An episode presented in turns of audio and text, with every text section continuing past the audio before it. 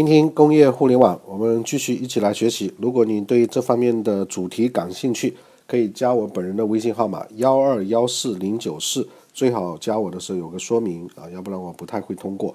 啊，当然你也可以关注我们的微信公众账号“乐讯云科技”或者是“易算云”，容易的易，计算的算。当工业四点零上升为德国的这个民族战略啊，由德国的总理默克尔亲自来代言啊，并把这一个概念迅速推向全球的时候，那我们中国的工信部呢，也是推出了“中国制造二零二五”，甚至李克强李克强总理呢，也担任起“中国制造二零二五”的这个超级推销员啊。他过去在四五次的呃有五次的这个出访当中。累计就带回来一千四百亿美金的这个大订单啊，所以我们说总理啊也是超级推销员。而日本软银集团创始人孙正义呢，也企图用这个机器人作为工业四点零的切入点，力争在二零五零年使日本的经济竞争力成为全球第一。曾经的日不落帝国英国啊，它的这个政府科技办，呃，也强势推出了英国工业二零五零战略。那这个时候呢，美国正在一旁啊，可以说是虎视眈眈啊，随时都准备着一网打尽。因为美国在第三次工业当中，它是拥有绝对的信息的优势。那这是一场应该来说是德国人挑起的这个科技竞赛啊，历史有些时候真的非常让人敬畏。那过去的两次世界大战基本上都是发源于德国，而且呢，也都是来自于生产力的这个进步。但是工业四点零呢，绝对是人类历史上最精彩的这个大战，啊，因为有这样几个特点。第一个呢，就是它不会轻易动武啊，大家都不需要动武。第二个呢，它需要一边合作，一边竞争，也就是竞合。那第三个呢，应该说工业四点零所有的这些实践的成果，最终都还是要服务于人类。那这个是人类的第四次科技革命。大到世界的格局，小到人们的生活，都会受到其的这个颠覆。工业四点零将会产生什么样的世界格局呢？按照目前的发展的趋势，如果说未来世界好比是我们人的一个身体的话啊，那美国呢，无疑有点像这个大脑；德国有点像我们的这个心脏啊，制造提供这个输血能力；中国呢？更像是这个四肢，那这里面呢，包含了这样两层的意思。第一个就是世界其实在加速一体化，应该说是大家越来越离不开谁。第二个呢，就是未来的竞争，应该说，呃，并不是那种谁灭掉谁，而是谁必须从属于谁啊。当然，恐怖组织除外，恐怖组织应该来说就是非我即你，非你即。啊，肯定是你死我活的啊！工业一点零实现了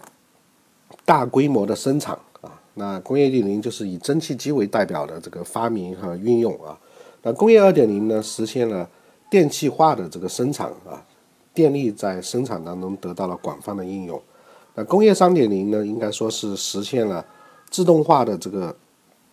生产啊，产品更加的标准化。啊，比如以以机翼这些为代表的这种，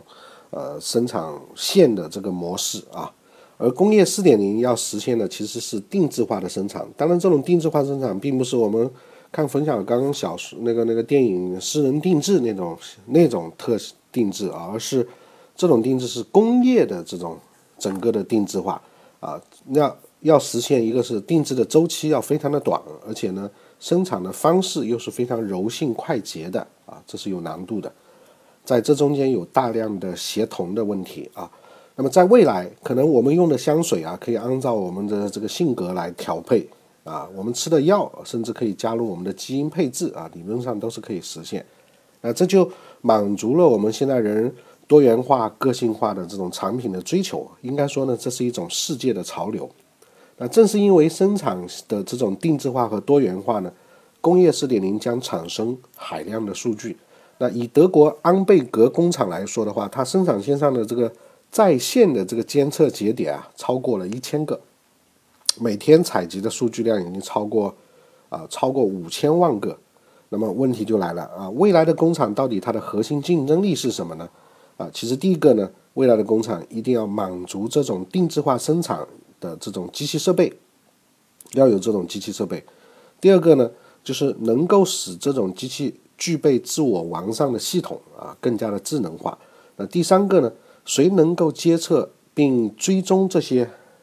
机器或者是物品的海量的数据，然后进行归纳和分析，那他就会将掌握世界的整个的这个脉搏。啊，真正我们说这个把脉啊，以前可能靠的是智慧去预测，未来真的是基于这些海量的数据。所以工业四点零的所有问题啊，都可以归结为刚才我们谈的这三个问题。呃，那么问题就来了啊，谁都想抢占这条未来抢产业链的这个最高端。那这些海量的数据终归，这个是归于机器呢，还是软件呢，还是我们的终端用户呢？啊，这些都是疑问。那这些也将决定未来世界格局，啊，所谓的关键的问题。那每个国家为什么我们说在互联网上面会有统一的协议啊？在最初也会有很多局域网的协议，但最终像这个 ICP-TP 这些协议啊，一统江湖啊，以至于这个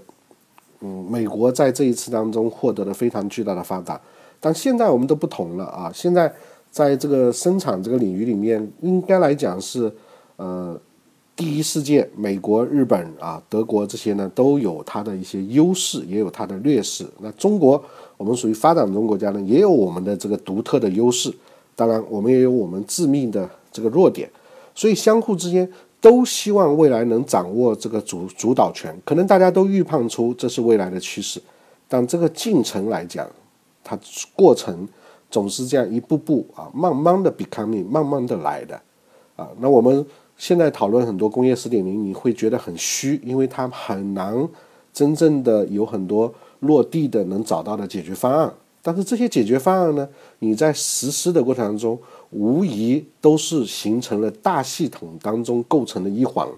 啊，如果没有这些看似离工业四点零还很遥远的解决方案。一步一步的去试错，一步一步的去创新，啊，一步一步的去总结，那未来的工业四点零永远也不会到来啊！所以这个过程里面就会有很多的创业者在埋伏在工业四点零的各个路口去，不管是做呃传感器啊、智能硬件啊，还是这个柔性制造系统啊，甚至于培训啊、媒体啊，啊，那这些其实都在是未来整个工业四点零的推动的一个力量。那么换回来说，国家跟国家之间的竞争也是这样一个道理，啊，你现在虽然不知道二零二五会是什么样，但是如果你没有国家这样一个政策，那将来就会根本不会有那一天。相互国家之间，如果我们落后了，我们都知道，英国从这个第一次工业革命开始，号称日不落帝国，但是它后来在下一轮的竞争，第二次、第三次的竞争当中，其实我们都看到，它已经慢慢是。退到旁边去了啊！那美国在中间崛起，日本在中间也在崛起，那这都是同样的一个竞争的道道理。只是现在我们世界越来越一体化啊，竞合的关系越来越协调啊，竞越来越频繁啊。那接下来呢，我们就会跟大家来探讨一下德国、美国、日本啊，他们具体的这个工业四点零的战略。那德国呢？工业四点零的这个战略当然是德国提出来的啊。为什么德国是工业四点零的这个焦点呢？不仅是因为它是工业工业四点零的这个发源地，而且呢，它是可上可下的啊，上可反抗美国的信息技术对本土呃德国的制造业的入侵，那么下面呢也可以压制中国制造业的低成本竞争。所以这个工业四点零战略对德国是非常非常之重要。德国希望阻止信息技术对制造业的这个支配作用。一旦制造业各个环节都被啊美国主导的云计算接管的话，那么美国就是最大的赢家。那德国电信副总裁呃莱昂贝格尔呢曾经说啊，假如汽车制造商不能够掌握这些核心数据，那么谷歌就会成为赢家。那云端平台和云包的这种社区将会呃把工厂沦为信息的这个附庸啊。所以德国已经意识到这样一个威胁。那因此呢，为了避免被美国主节性的这个超车啊，在制造业领域里面，我们说制造业美国还是有一些空心化的，在过去，那德国正在全力以赴。德国将工业四点零纳入了高技术战略二零二零这样一个计划里面。工业四点工业四点零呢，正式成为啊德国的一项国家战略，而且呢，也正在计划制定推进工业四点零的相关法律啊。那当然，在工业四点零里面，德国我们很容易联想到一家焦点的企业，就是 Siemens 西门子啊。那把工业四点零从一项产业政策上沦为国家的这个法律啊，实际上我们就知道是非常非常之重视啊。那德国工业四点零在很短的时间内就得到了来自我们刚刚说的像这个西门子啊啊博士啊啊奔驰啊这样些啊党派、政府、企业、协会、院所啊，而且呢广泛的这个认同。那德国的这个。我们所谓的 technology，呃，就是叫叫什么学院啊？那德国的学院在整个制造过程当中也是有非常巨大的作用的。因为我当年我当年读书的这个学校就是中德合作的啊，那中间有我们有同学派去德国的这种学院去学习他们的一些呃制造上面一些东西。那我们会发现它的这个产业工人的这个啊教育培训啊，跟我们国家那个高考资助培养出来一群书呆子，那完全是。完全是不一样的。虽然德国也有很多这个规矩的这个做事情啊，但是它更加偏重于啊叫做应用技术啊应用技术。所以我们当年我们的学院也也也冠了这个应用技术这种名字啊，现在我们都改了。所以呢，德国拥有非常好的像这种院校啊、企业啊啊，包括像政府啊这样一个协会啊这些广泛的认同，这个是非常关键的。那取得这样一个一致的共识的话，那这种共识就是德国要用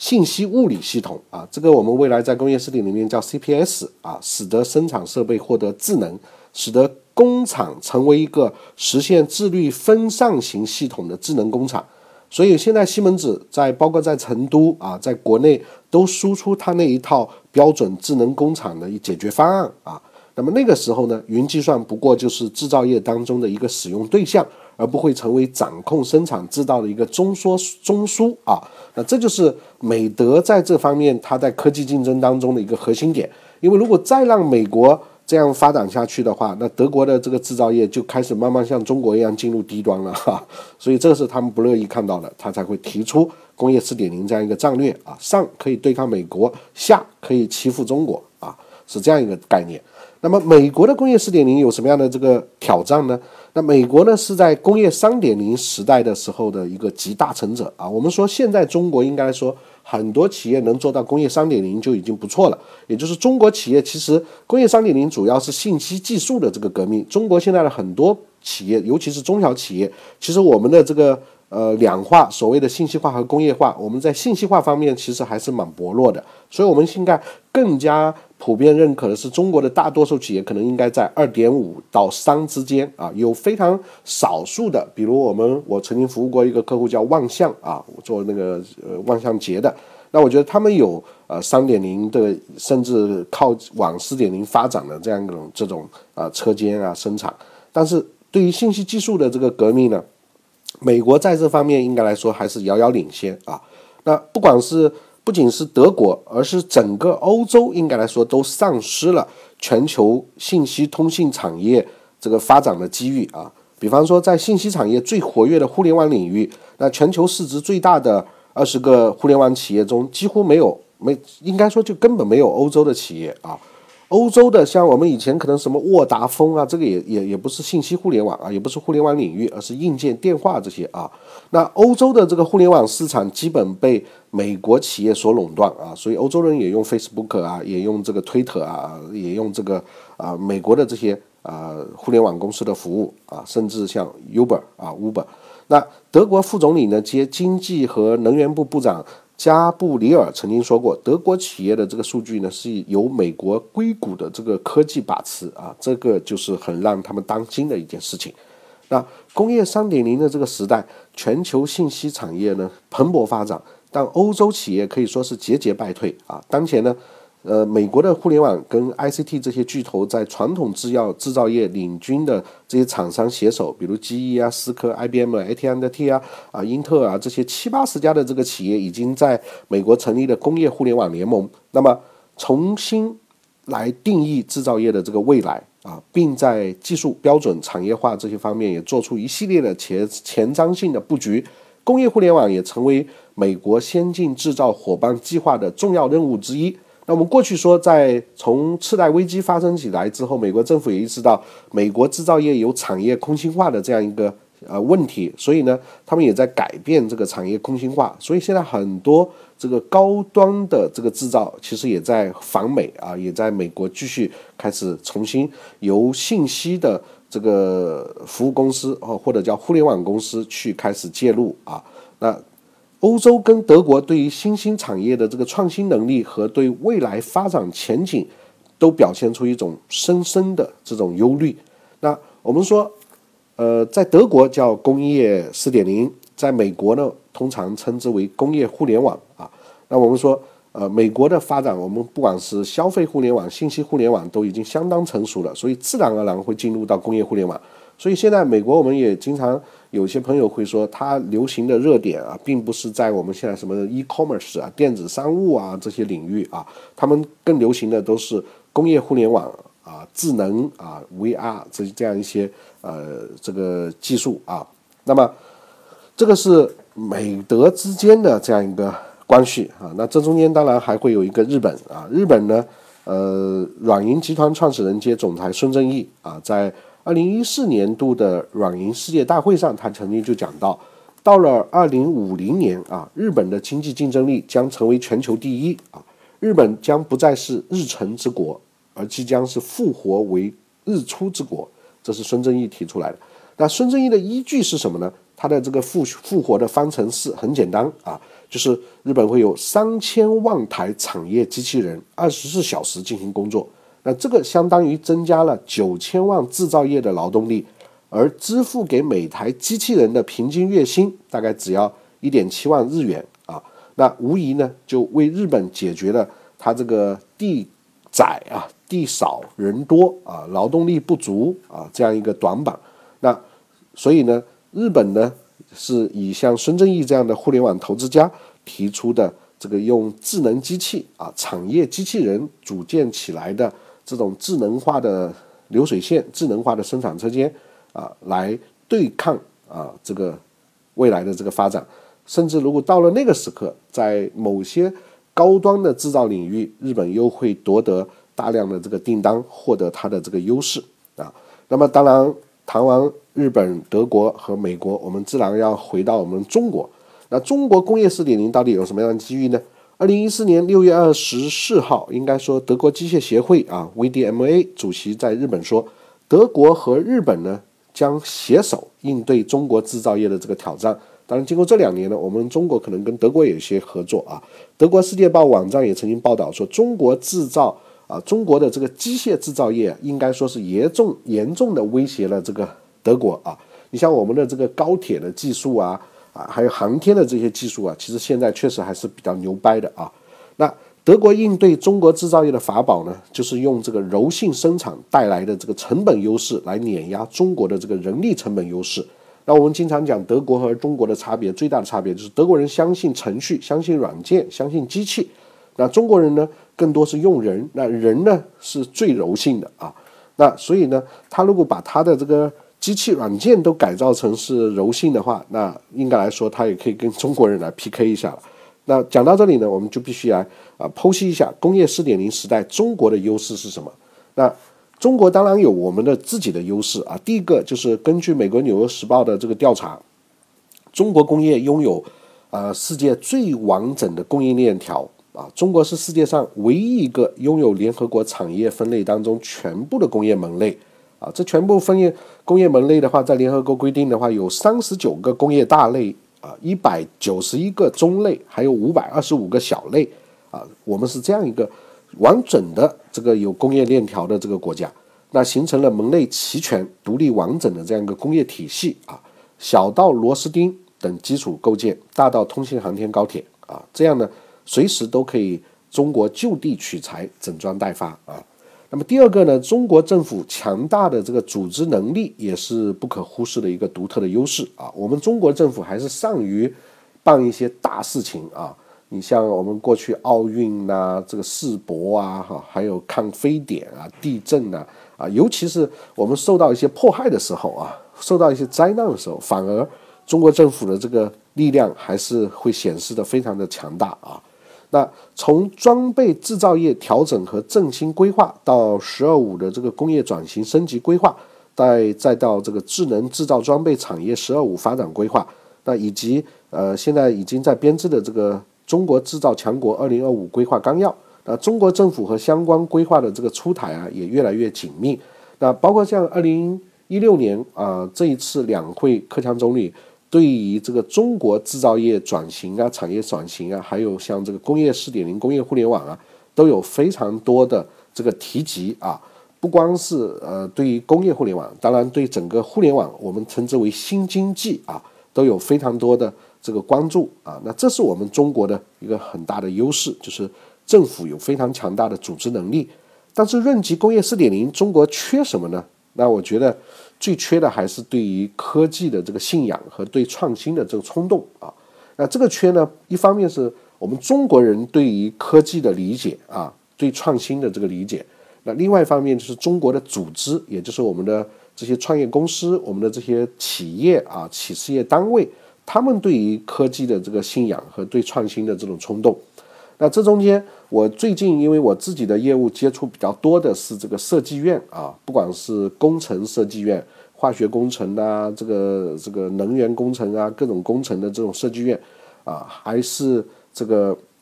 嗯工程公司。那我觉得在中国目前比较大一个问题就是，我们中国培养了很多很多的这个工程师啊，有些也是拿什么国务院政府津贴啊或者什么的话啊，但是很遗憾的是，我们看到。我们用的所有的仿真的软件啊，也高端一点的，像阿斯崩啊这些，基本上都是要用国外的啊。而且我调研下来是，我们自己中国人都是不相信我们有这样的科技能力，可以制造出能够做这么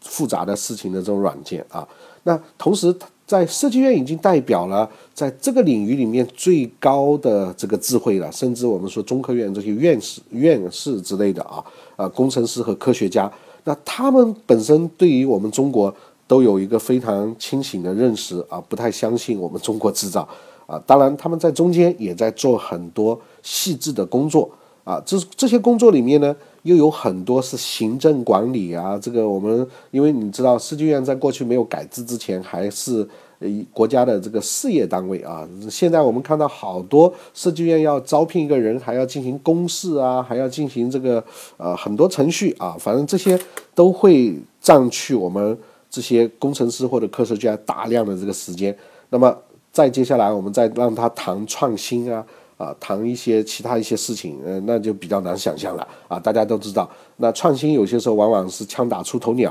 啊，创新往往是会有失败的成本、失败的风险这些在里面。所以这个，我觉得在整个中国的文化里面啊，你看我们的电视剧啊，都是讲历史啊，这些这个无聊的剧种比较多，培养了一大堆脑残。而且呢，中国人看电视剧啊，看肥皂剧，看这种无聊的剧，大概。呃，花掉的这个总时间啊，在全世界是无人能敌的，因为我们的人口的基数最大嘛，再加上现在移动互联网啊，那对于科技信仰、对于创新这些东西培养出来的创造的这个能力，呃，这是我们面对最大的一个挑战。那工业四点零呢，将重新构建消费关系和购物链啊，从而摧毁重建商业结构。那么这个时候，我们就要反映反反思一下，我们中国啊，我们真的准备好了吗？在过去的这十年当中，呃，信息互联网和商品互联网以及服务互联网啊，对我们整个国民对于互联网的这个科技是威力啊，应该来讲，呃，马老板啊，马云都给我们做了非常非常大的这个普及啊，但是在这中间，你真的能参与其中吗？还是只是享受到它的便利？这就是两回事情。所以，中国面临最大的挑战，并不是说我们没有资本，我们没有这些资源，而是我们真的缺少对于科技的敬畏、科技的信仰和那种真正科学家式、工程师式的这种思考和创新啊。那么，所以关于未来，如果懂历史啊，我们就会发现，第一次世界大战的内在的原因其实就是工业一点零大革命啊，那个时候资本主义国家生产力可以说是得到了呃快速的得到了解放啊，开始大规模的生产，但是呢自己国家的这个生产原料又不足啊，那只能去其他国家掠夺啊这些资源，就发生了第一次世界大战，那就接着就掀起了资本主义国家瓜分世界的这样一个狂狂潮啊，在这个阶段里面，那咱们中国。就有很多奇耻大辱的事情了啊！我们沦为了半殖民地半封建这样一个社会啊，也不断的被这些列强列强分瓜啊。这个过程里面，世界上我们说美洲、非洲都是受到了啊，不管是这个呃西班牙啊、英国啊这些分瓜的受到影响啊。那德国呢，既是两次世界大战这个挑起者，也是两次两次世界大战的这个惨败者啊。当然。这次不会刚刚拿到工业四点零大门的钥匙就以挑战者这样一个姿态站出来，但是谁都不敢小小看德国的这个野心啊。那么提到未来的这个战争，以后不再是谁能够打败谁的问题啊，这个世界从来都只是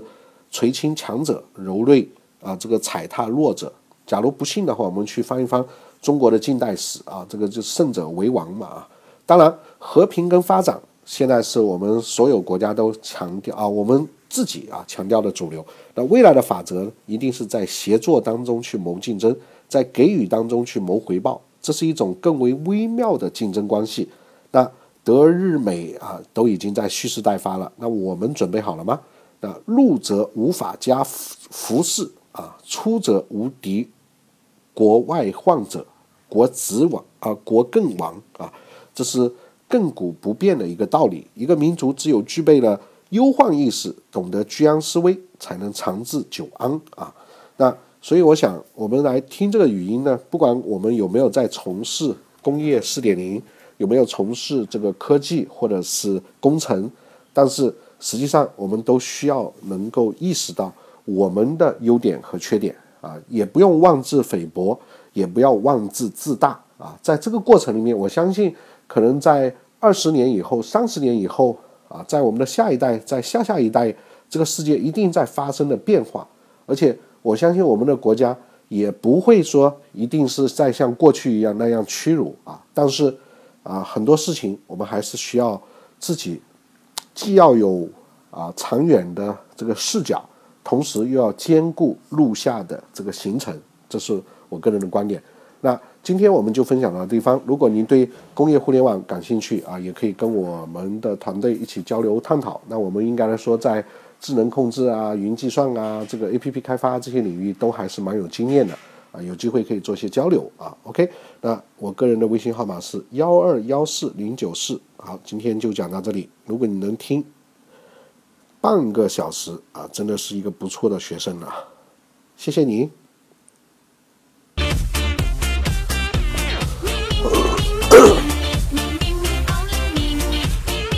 最后为什么还要咳嗽一下呢？是为了听一首歌吗？哇，这个感觉真的很棒哎！这一段应该剪掉啊，不剪不好。